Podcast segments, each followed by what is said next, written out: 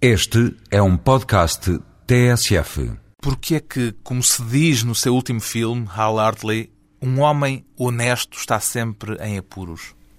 Because the world distrusts cleverness, which is often a way to be honest. Porque o mundo desconfia da inteligência, que frequentemente é uma forma de honestidade.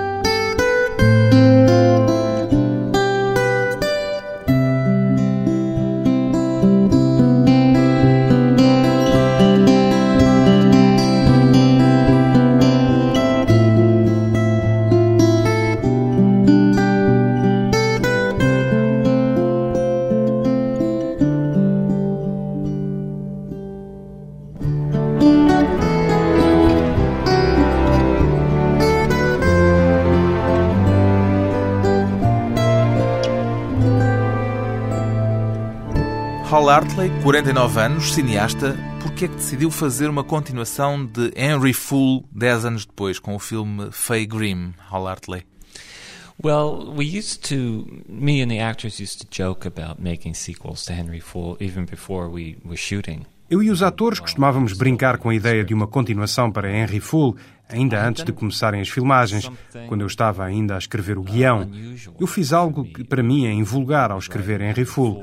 Dei a ler aos atores o primeiro esboço do guião, porque nunca antes tinha trabalhado com eles. Portanto, eles passaram a fazer parte do meu círculo de relações enquanto ia revendo o guião. Iam lendo e por vezes eles mostravam-se desapontados quando eu cortava uma cena de que eles gostavam muito. Eu consolava-os dizendo para não se preocuparem porque havia de entrar na parte 7. Disappointed because I took a scene out in a certain revision and they liked that scene very much. So I would console them by saying, "Oh, don't worry, that will be in part 7." Como na Guerra das Estrelas. Yeah, it was like our own personal Star Wars. Sim, era a nossa guerra das estrelas pessoal. E a piada, em certo sentido, tornou-se realidade. Yeah, I think like most jokes that work, there's some real truth to it. So Sim, I, I knew tal como acontece com a maior parte das piadas que funcionam, tinha algo de verdadeiro. lengthy, not Eu sabia que estava a escrever algo de grande, longo, muito pesado, mas ao filmarmos fiquei ciente que se fizesse uma sequela iria concentrar-me em Faye, a personagem de Parker Posey. if I was going to make another one, it would be focused on the wife Faye, Parker's character. Ganhou afeição especial a estas personagens? I think so. I think that's what well, me and the actors we all had a real. Um, we talk about them when we talk about them now. Acho que sim.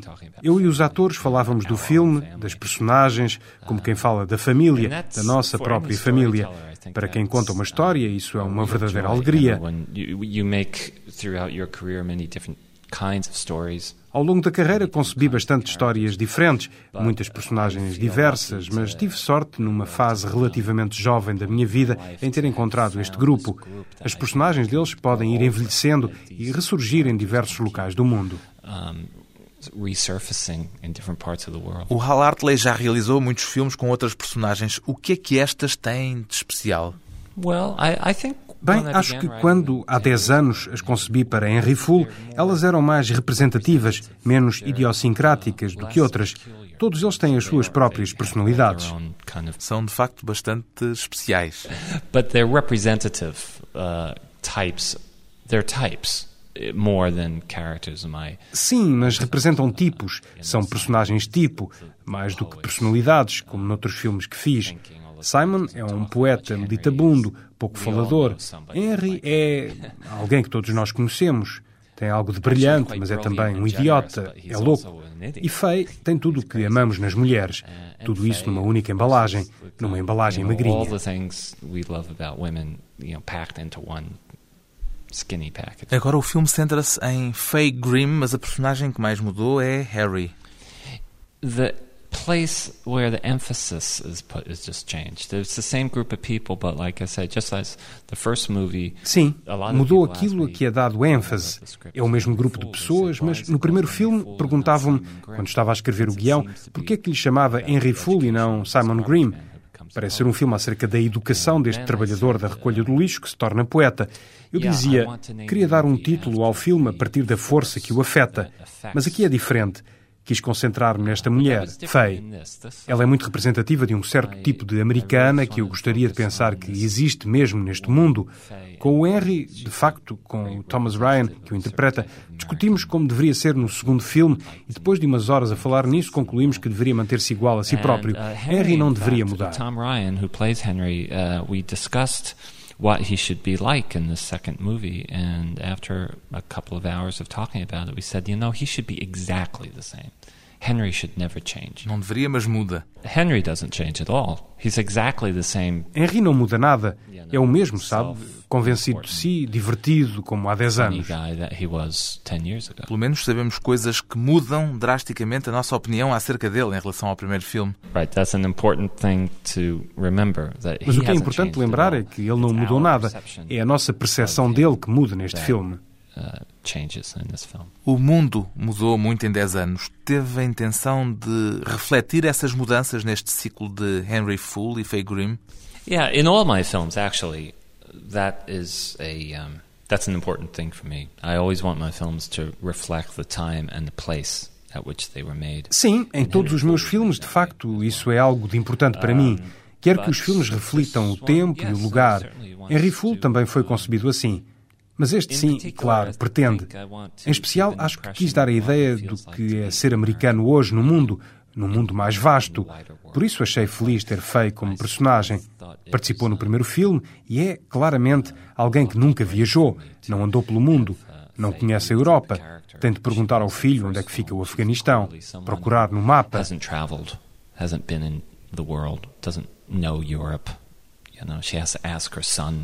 where Afghanistan is. They have to look at a, a globe, you know, because she can change. She can make this enormous ela pode mudar. O filme pode tornar-se a história da educação desta mulher sob uma pressão imensa. E ela consegue, cultiva-se, é naturalmente inteligente, é muito caridosa e corajosa, mas nunca saiu deste pequeno bairro na América. But, you know, she's always been in this little neighborhood in America, and then she's Queens, em Nova York. Queens, Woodside, Queens. Queens, Woodside, Queens. Depois tem de se fazer ao mundo e aprender como é que as coisas são de facto nesse mundo. Isso é uma metáfora da própria América? No, I don't think it's a metaphor. I think it's um, an actual truth. Não creio que seja uma metáfora. É a verdade verdadeira. Ela é, como dizia, um tipo representativo. Gostaria de acreditar no americano bem intencionado, mas de facto com falta de informação. E assim, gostaria que os meus melhores amigos na América conhecessem o mundo, estabelecessem relações, interagissem da mesma forma que Faye. My, my best friends in America would go out into the world and interact with it and engage with it in the same way that Faye as questões filosóficas sobre a arte, o talento, a ambição de Henry Fool no primeiro filme mudaram por causa da política, por causa do terrorismo, temas hoje muito mais prementes. Yeah, uh, as I begin to conceive of a larger Sim, quando comecei a pensar num projeto mais vasto, pois haverá um terceiro filme. A saga continua? Yeah, yeah. It's a series. Sim, é uma série. Espero que, no final, depois de morrer, ainda haja quem continue a fazer filmes do Henry Fogo. Então parece estar mesmo a querer tornar isto uma espécie de Guerra das Estrelas. Yes. So, um, yeah, the first film had to do Exatamente. Portanto, sim, o primeiro é mais paroquial e tinha a ver com o desenvolvimento de uma sensibilidade artística, a comunidade, o desenvolvimento de Simon como pessoa criativa e como influenciava a sua família, a ele, em primeiro lugar, e à família também. Este é um filme mais sobre política. O primeiro tratava de arte, sobretudo este trata de política. Isso reflete também uma mudança sua, pessoal? Uh, no, there's not so much. I'm still the same person I was when I. Não muito. Continuo a ser a mesma pessoa que era quando fiz Henry Fool. As circunstâncias da história levaram-me a ir com Faye para um mundo mais vasto. As circunstâncias não o levaram também a si, como cidadão, como pessoa, a dar mais atenção ao mundo que o rodeia? Em 1996, quando realizei Henry Fool, já tinha viajado muito. Não mudei. Agora vivo em Berlim, não vivo na América. Nada mudou de facto. Diria que este é um filme político? I guess there's a political dimension to it. I, I mean, I wouldn't, I wouldn't put Creio que tem uma vertente política. Não poria o político em primeiro lugar. É um melodrama, uma sátira sobre questões internacionais, sobre relações internacionais, mas tem muito de pessoal, é sobre pessoas acerca da maneira como a política, pelo filtro do mundo exterior, atinge a vida das pessoas, das famílias. How politics filters down through the outside world into people's family and their. Quis fazer uma comédia. Yeah, that's what I do. I make comedy. Sim, é o que eu faço. Comédias. Sempre? As far as I know, yeah. Tanto quanto sei, sim. Há sempre elementos sérios, mas são comédias. O Hal Hartley tem um sentido de humor muito peculiar. O humor seco dos seus filmes reflete a sua maneira de ser? I, I, I really, it's hard to answer. I mean, how a person's uh, sense of humor develops. É de facto difícil de responder. Saber como se desenvolve o sentido do humor de uma pessoa, filmes, peças de teatro, livros que li, não sei, não sei de onde vem. É a ironia o que implica algum distanciamento. Tiro isso de Woody Allen, tiro isso de Cervantes. Sempre me atraiu tratar de situações humanas reais, identificáveis. Há uma certa impaciência, acho eu, que subjaz a tudo isso. But I've always been attracted to, uh, you know, dealing with real, recognizable human uh, situations. and there's a, a certain impatience, I think, under it all with uh, how us humans always try to avoid the truth. A maneira como as pessoas tentam sempre evitar confrontar-se com a verdade. Por isso, acho que as minhas histórias são sempre construções irónicas que sublinham ou põem em causa as nossas contradições. A comédia deriva disso. Sabe, é Molière. Dou muita atenção a Molière. Quando andava na universidade, inspirei-me muito em Molière para tentar criar uma forma de comentário social através da comédia e, sobretudo, por via do diálogo. É importante a influência de Molière. A kind of social commentary through comedy, uh, and particularly through dialogue. That's really what I got from Molière. Os diálogos nos seus filmes também são sempre muito peculiares, muito pessoais. It's very written. I, I don't know the personal thing. I, I strive to make things ultra personal, you know, sort of, or yeah, São muito trabalhados. Tento fazer coisas muito pessoais, sim, mas fora do espaço pessoal. O que importa é que os meus filmes são muito trabalhados, o que não é muito vulgar, pelo que depreendo das conversas que tenho com jornalistas e outros realizadores. e, claro, pelo que me dizem os atores. Ao representarem noutros filmes, não esperam ter de respeitar a totalidade do diálogo que consta do guião, mas comigo é diferente. Sigo Beckett, Pinter, escritores de língua inglesa de que gosto muito.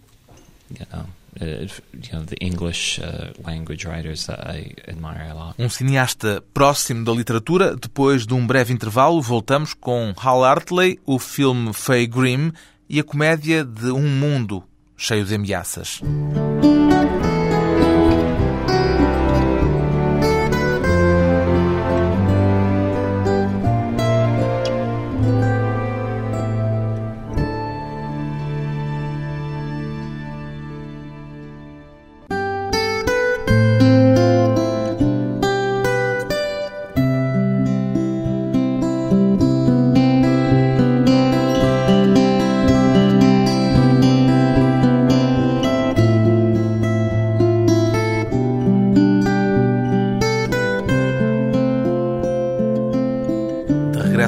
Conversa com um dos mais destacados cineastas independentes norte-americanos, Hal Hartley, o realizador de Faye Grimm, um filme que é a continuação de uma obra anterior, Henry Fool.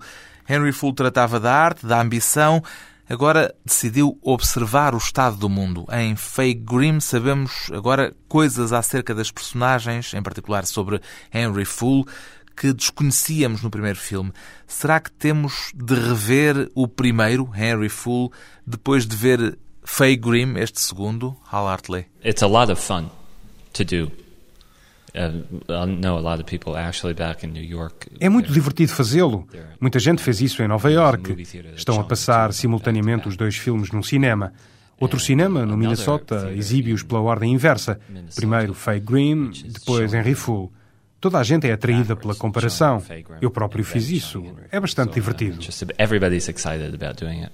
I've done it myself. It's really fun. Foi um desafio, de algum modo, realizar um filme como Faye Grimm partindo do que era o filme anterior, ou isso não lhe colocou nenhum tipo de obstáculo? Well, it was a real challenge. It took, I, it took a long time to write the script. I spent a long time. Foi de facto um desafio. Levei muito tempo a escrever o guião, demorei mesmo muito a escrevê-lo. Foi essencialmente, como dizia, é a minha forma de trabalhar. Revi o primeiro filme e escrevi três versões do guião. Vi então o filme outra vez e disse para comigo: Henry afirma ser um americano típico, então tiro isto. Fala em Paris, tiro isso também. In South America. He says he was in Paris, right? He's in Paris. Yeah, he says all these things. Um, Quando fez o primeiro filme, não sabia que Henry Full se tornaria um agente secreto, como se torna neste filme. I didn't think he was a spy when I was writing the first one. Eu não sabia que ele era um espião quando fiz o primeiro filme. Mas quando escrevi o primeiro filme, era muito importante para mim que Henry não fosse um mentiroso. É uma pessoa perfeitamente honesta. É um louco, mas não é um mentiroso.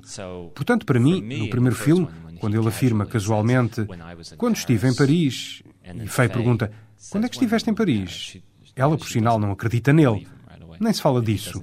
Lembro-me de, ao filmar essa cena, Thomas me ter perguntado se era verdade. E eu respondi-lhe, claro que ele esteve em Paris. Henry só não sente necessidade de abordar o assunto. É só isso. Portanto, ficou sempre em aberto a oportunidade de inventar a partir de pequenos pormenores que existiam no primeiro filme.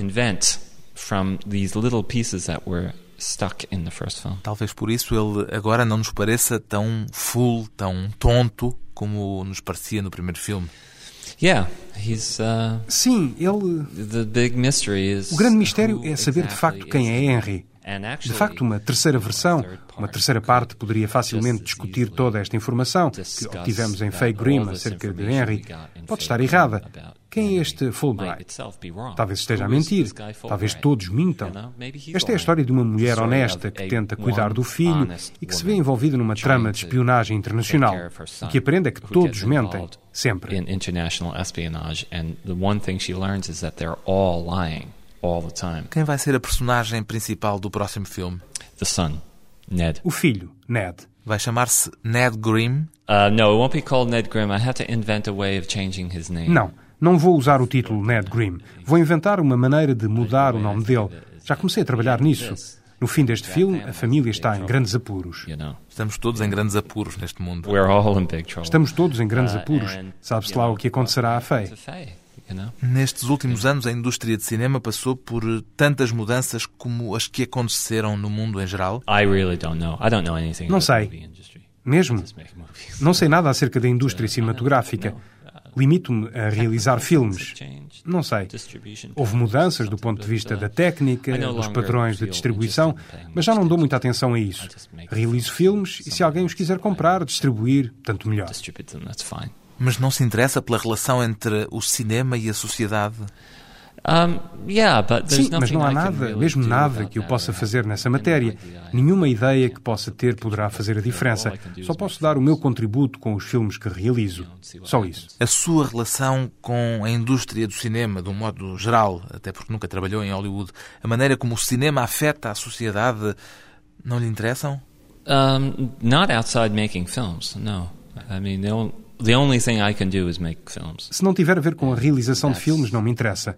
A única coisa que posso fazer é realizar filmes. É a minha forma de expressão e o meu contributo em relação ao modo como os filmes influem na sociedade. O resto fica para os críticos. Uh. Antes achava que um realizador poderia participar nessa discussão, mas já não penso assim.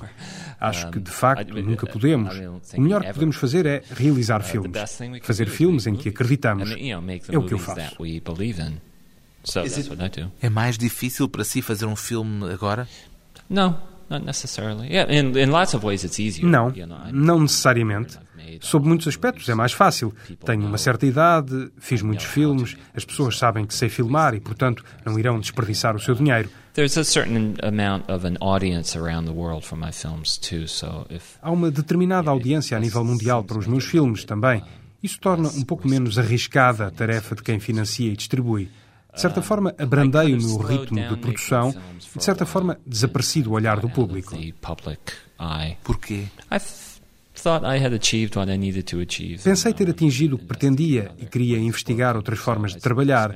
Depois de Henry Full, creio que em 97, dediquei-me ao teatro. Fiz muitos vídeos experimentais. So, uh, I worked in theater and I did uh, a lot of experimental video. Estava cansado do cinema. Não estava cansado de filmar, gosto de realizar, mas acho que estava um pouco farto das exigências da publicidade, dos festivais. Para falar francamente, estava um pouco farto disso tudo, mas não era o principal. Achava que a minha carreira, a minha evolução criativa, me obrigava a procurar outras vias. Por vezes, um certo êxito, alguma popularidade pode constranger-nos. E isso passou-se consigo? Foi o que senti, sim. Senti necessidade de enverdar por um tipo diferente de trabalho. Achava que esperavam de si a repetição da mesma fórmula? Num certo sentido, sim. As expectativas das pessoas iam nesse sentido. Toda a gente tinha uma certa ideia do que devia ser um filme do Hal Hartley. Isso não tinha nada a ver com o que eu fazia, de facto. Como dizia, tive algum êxito, o que tem o seu lado positivo, mas achei que numa carreira criativa tem de se fazer coisas diferentes. Comecei a dar aulas, o que me ajudou muito a rever as minhas ideias sobre a realização, a torná-las mais claras. Aprendi muito com esses estudantes de vinte e poucos anos. Foi bom. That was good e veio viver para a Europa. Que impacto é que isso teve na sua vida de cineasta? Well, the impact of uh, living in Europe. O impacto de viver na Europa, de viver em Berlim, acho que só se fará sentir nos próximos filmes que eu vier a realizar. Como disse, eu antes sempre quis dar testemunho do meu tempo e do meu próprio lugar nos meus filmes, onde estou e como apreendo o mundo a partir desse lugar específico. Por isso, agora sou um estrangeiro vivendo noutra cultura, a aprender uma outra língua, a interagir com outras pessoas.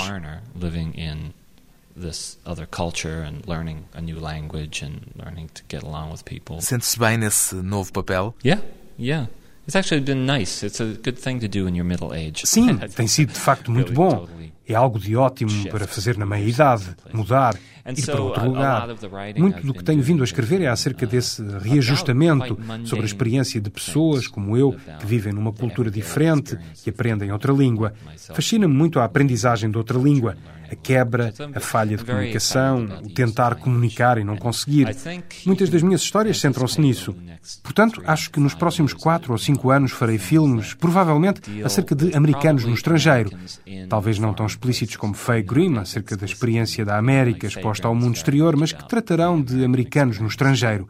Berlim agrada-me muito. É cosmopolita, tem gente oriunda de todo o mundo essa mistura é muito atraente e eu dou muita atenção a isso. Acha que a sua obra ainda é melhor recebida na Europa do que nos Estados Unidos, Hal Hartley? Agora não.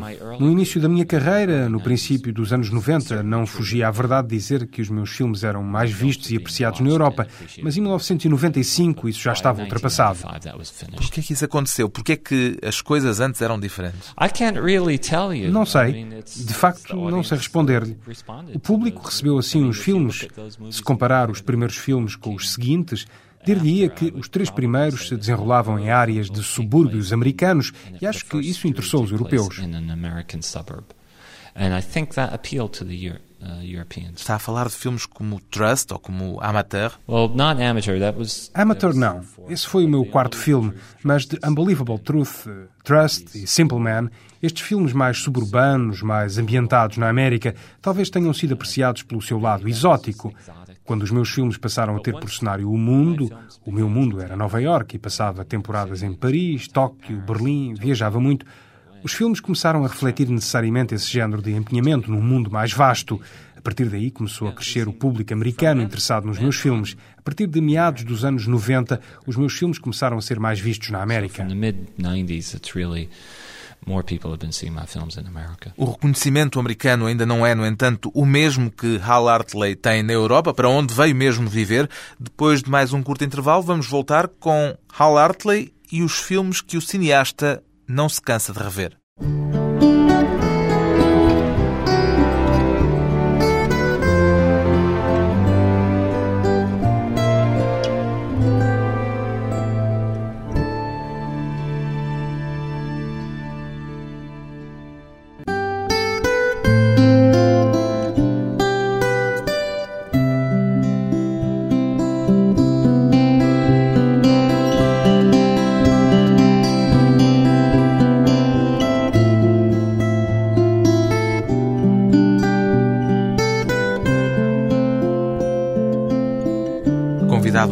Conversa pessoal e transmissível o cineasta Hal Hartley, um dos nomes mais importantes do circuito independente norte-americano. Alguma vez desejou fazer, Hal Hartley, um filme com grande orçamento, com grandes estrelas? Yeah, I'd love to do that. Sim, adorava fazer isso, mas teria de ser tudo feito sob o meu controle. So that's Portanto, a sua principal exigência é o controlo. yeah. It's it's hard to have both, you know, if you want to work. Sim, é difícil de controlar. Pode levar pouco ou muito tempo. Kubrick is the best example of someone who Kubrick é o melhor exemplo de alguém que salvaguardou a autonomia do seu trabalho, mas demorou muito para conseguir trabalhar com os grandes estúdios. Primeiro salvou-os.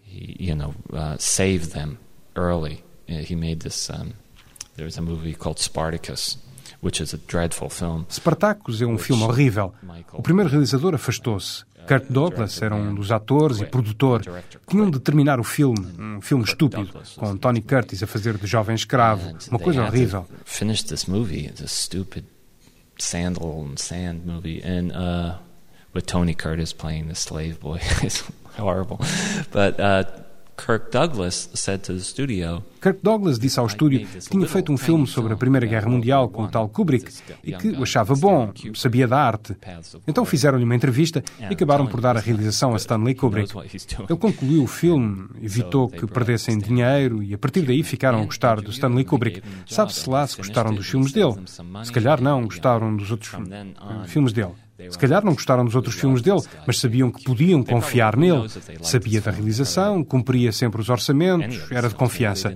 Mas essa reputação levou-lhe anos a firmar. Do final dos anos 50 ao início da década de 60. He never went over budget. He was reliable. And so, but that took many years for him to solidify, you know, the late 50s, early 60s. Aceitaria um desafio desses? Pegar num projeto já em andamento? Não, não faria isso. Nunca nesta Maybe fase. Se estivesse a tentar começar uma carreira como Kubrick, talvez. É uma forma de entrar no meio. maybe, yeah, that's that's one way to get in. But O Hal Hartley escreve, produz, dirige os seus filmes, também é o responsável pela montagem, não é? Sim, não são funções assim tão diferentes. Até assina a banda sonora. Yeah, um, yeah. I grew up as a musician. Sim, estudei para ser músico. E montar, realizar, escrever o guião são diversos aspectos da mesma coisa. Directing and writing, and they, they're all like aspects of the same thing. A pergunta é esta: precisa de controlar de perto todo o processo? Not that way creatively. No, I mean, there's always lots of people around. Uh, Não é assim de um ponto de vista criativo. Conto sempre com muitas pessoas para darem opiniões. Há um grupo de pessoas que trabalha comigo. Peço a opinião dos produtores, peço opiniões a toda a gente e levo-as em consideração. Ask everybody's opinion uh, and take them seriously. But autonomy, or control, as you're saying, uh, is about finance. And yes, I, uh, because everything can go wrong if the finance. Em matéria de controlo, interessa muito a questão financeira. Tudo pode correr mal se o financiamento não estiver bem definido. Negocio sempre isso. Tenho a última palavra sobre a edição final do filme, mas isso não implica que não discuta com outras pessoas. Significa apenas que sou eu quem define como será o filme. É muito agradável durante o processo de criação escutar opiniões alheias. Agrada-lhe? Acha que faz sentido? I mean, it's a, it's a, actually a great, joyful part of the um, creative process to ask other people's opinions. Is that working for you? Is this making sense? This, you know, in Fay Grim, that was a quite a big. Em Fake Grim havia imensas coisas de espionagem a abordar. Eu sabia do que se tratava, porque o guião era meu, mas queria saber se o enredo era perceptível para outras pessoas. Other people. So I was bringing people in all the time, and, and things changed a lot. I got a lot of great suggestions. But you see, you can't have that freedom of Estava sempre a fazer perguntas e isso levou-me a alterar muitas coisas. Deram-me sugestões ótimas, mas só se pode ter essa liberdade de diálogo quando os pressupostos estão bem claros. O que acontece é que em muitos dos filmes atuais que tenho visto, vejo o que acontece quando os pressupostos não estão bem definidos. seeing what can happen if that is not clear. O que é que pode acontecer? Um, a film can get Um filme pode ser remontado seis ou sete vezes. Os produtores. Por não gostarem dele? The producer likes it, but then uh. O produtor gosta. Depois mostra a uns amigos. Eles não percebem bem o que veem. Sabe-se lá quem são esses amigos. Bêbados, drogados, meio zonzos. Depois o produtor aparece e diz que mostrou a alguns amigos e eles não perceberam bem o final. Por isso acho que temos de rever o fim. Então alguém começa a impor alterações que não têm uma fundamentação clara, sabe? Isso arrasta-se e arrasta-se. Muitos filmes que vejo parecem-me resultado de um compromisso ridículo. Por que é que fazem tal coisa? A história não tem lógica. not that uh, stories need to be logical, but there's an aesthetic unity that Há uma unanimidade asfixiante que parece sobressair desses filmes ao fim de 20 minutos. Estou absolutamente seguro de que isso deriva da indefinição sobre quem tem a responsabilidade pela criação da obra-prima. É uma história já antiga, mas tem de ser permanentemente reaprendida. It's an old story, really, but it's got to be relearned again and again. Costuma sair de um cinema, de uma sala de cinema, satisfeito ou insatisfeito com o que acabou de ver? O que é que é mais frequente, Hal Hartley? I'm kind of indifferent a lot of the time. É um pouco indiferente a maior parte das vezes. Indiferente? I mean, I don't see that much that impresses me. Não vejo assim tanta coisa que me fascine. É terrível dizer uma coisa dessas que lhe é indiferente, talvez seja o pior que podia dizer. Digo que me é indiferente porque, na realidade, como artesão, gosto de ver qualquer filme. Gosto de ver e notar o que há de interessante ou não. Como é que posso usar isto? Há aqui alguma coisa interessante que eu possa utilizar? What's not interesting about this and how can I use it? What's here that's interesting, an idea that I can use? Vampiriza aquilo que vê. Yeah, well, anybody who makes things, that's that's the right way to look at things. And uh, so Sim, qualquer criador vê assim as coisas. Por isso é que digo que me é indiferente. Vejo muita coisa, mas poucas mexem comigo. Por vezes fico surpreendido. Não estava à espera que fosse tão divertido ou agradável. A maior parte das vezes vejo filmes de grande público. Quero divertir-me, como toda a gente, mas aquilo que vejo é que não é divertido.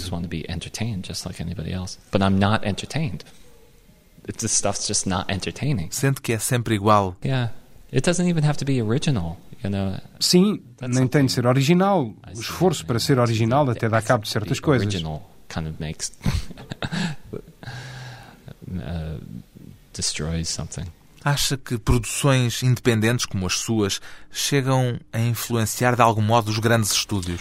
Yeah, indirectly, yeah. But um, yeah, I think that the mainstream is always affected by the margins. De uma forma indireta, sim.